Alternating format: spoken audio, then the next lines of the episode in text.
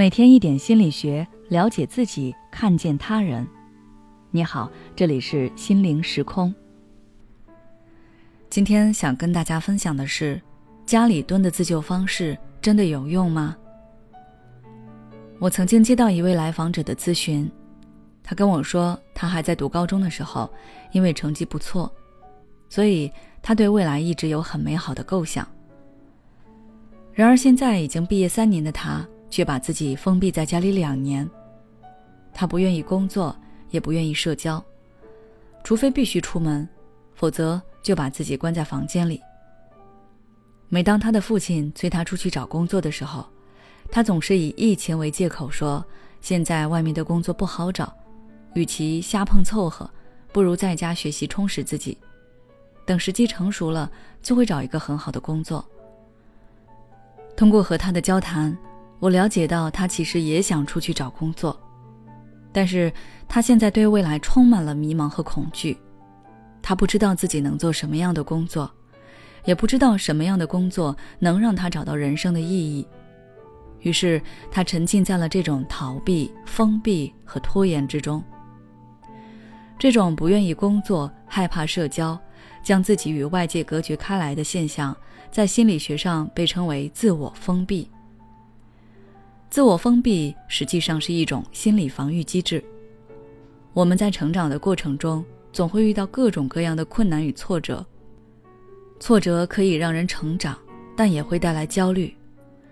抗挫能力强的人会通过挫折来进步，而抗挫能力差的人，遇到困难则可能会选择自我封闭的方式来逃避现实，保护自己的自尊。在我和上述案例中的来访者深入交流过之后，我了解到，他就是因为经受了挫折之后，选择了自我封闭。他刚毕业获得人生第一份工作的时候，就遭遇了职场 PUA，被当时的领导打击到自我怀疑，以至于不敢再去开启下一份工作。于是，他回到了老家来进行自我疗伤。他也知道其他人肯定会说他这样不好，所以他就更不愿意去跟别人社交了。久而久之，就成了家里蹲。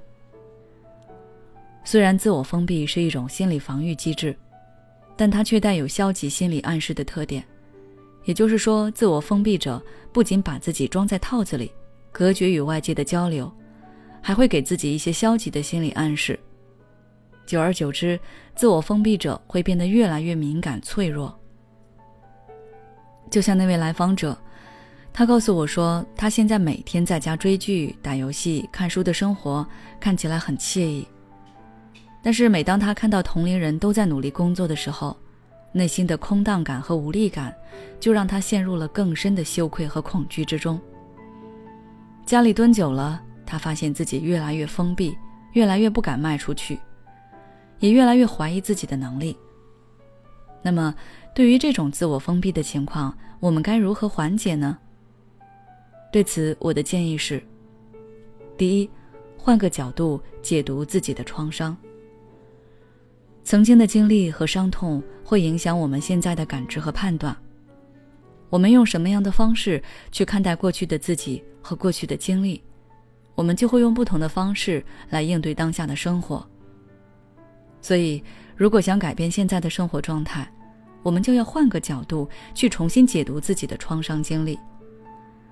还是拿上述案例中的来访者来举例，那位来访者因为多年前的职场 PUA 的打击而把自己封闭在家里两年。此时，他就可以换个角度去看待这份经历，比如说复盘自己的工作表现以及领导的评价，想想如何才能避免再次被 PUA，以及通过这份工作得到了什么经验。要记住，你只有正视创伤。才能治愈创伤。第二，学会自我舒压。生活中处处都是困难，我们不仅要从身体上照顾自己，心理上也要注意及时进行自我调试、自我舒压。比如说，你有很多迷茫，那你可以跟身边亲近的人倾诉，一方面缓解你的压力，另一方面，他们的建议没准也能帮你找准新的方向。面对压力挫折，我们并不是无能为力的，要懂得通过做一些让我们放松或愉悦的事情，来保养自己的身心。好了，今天的分享就到这里了。